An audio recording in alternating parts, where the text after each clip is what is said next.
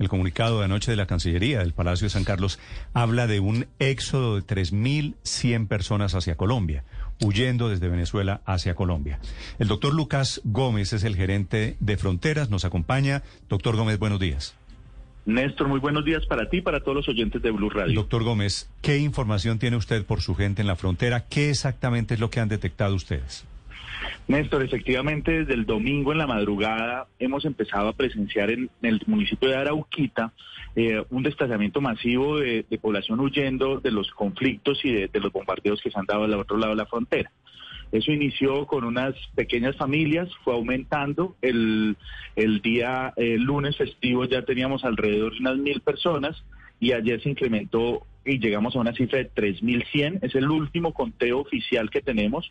Aquí hay que decir que hemos trabajado de la mano con el alcalde de Arauquita, quien desde el principio ha estado acompañado por el gobierno nacional y ya estamos gestionando, pues obviamente con la respuesta que tenemos en Colombia para atender a población venezolana, también una respuesta de urgencia y de, emergencia para atender a esta población desplazada que está llegando a nuestro país. Doctor Gómez, ¿en dónde se están quedando esos 3.100 venezolanos y colombianos que llegan de Apure a Arauquita?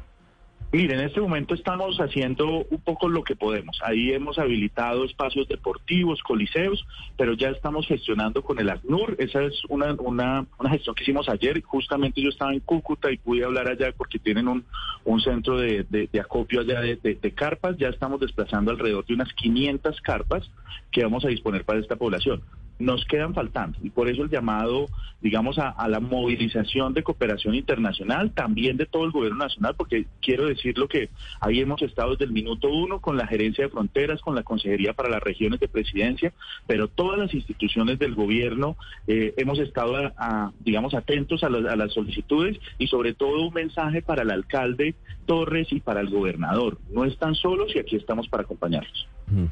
Doctor Gómez, lo que dicen los desplazados es que este éxodo puede aumentar en las próximas horas o ya pareciera haberse suspendido.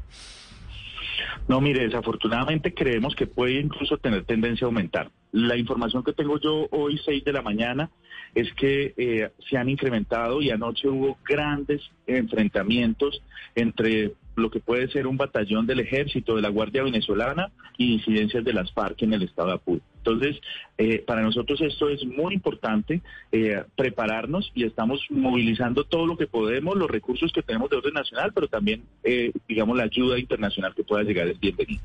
doctor Gómez, una última pregunta, pero si la Guardia Nacional está involucrada, ¿Cómo puede las disidencias de las FARC repeler de una manera o, convertir esto en combates tan fuertes? es que las disidencias de las FARC están muy armadas eh, en esta zona, en la frontera con Venezuela. Mire, justamente para nosotros esa es una variable que siempre hemos advertido y el hecho de brindarle eh, acogida a bandidos, pues finalmente en algún momento puede convertirse en un problema grande creo que están viviendo eh, las dificultades de, tener en su territorio a esas estructuras que pues, se han lucrado y que llevan años de impunidad en Venezuela.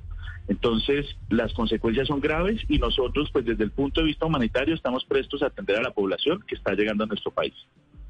Es el doctor Lucas Gómez, el gerente de la frontera, sobre ese éxodo, sobre ese drama humanitario que se vive allí en el estado Apure y que afecta de nuestro lado al departamento de Arauca. Gracias, doctor Gómez.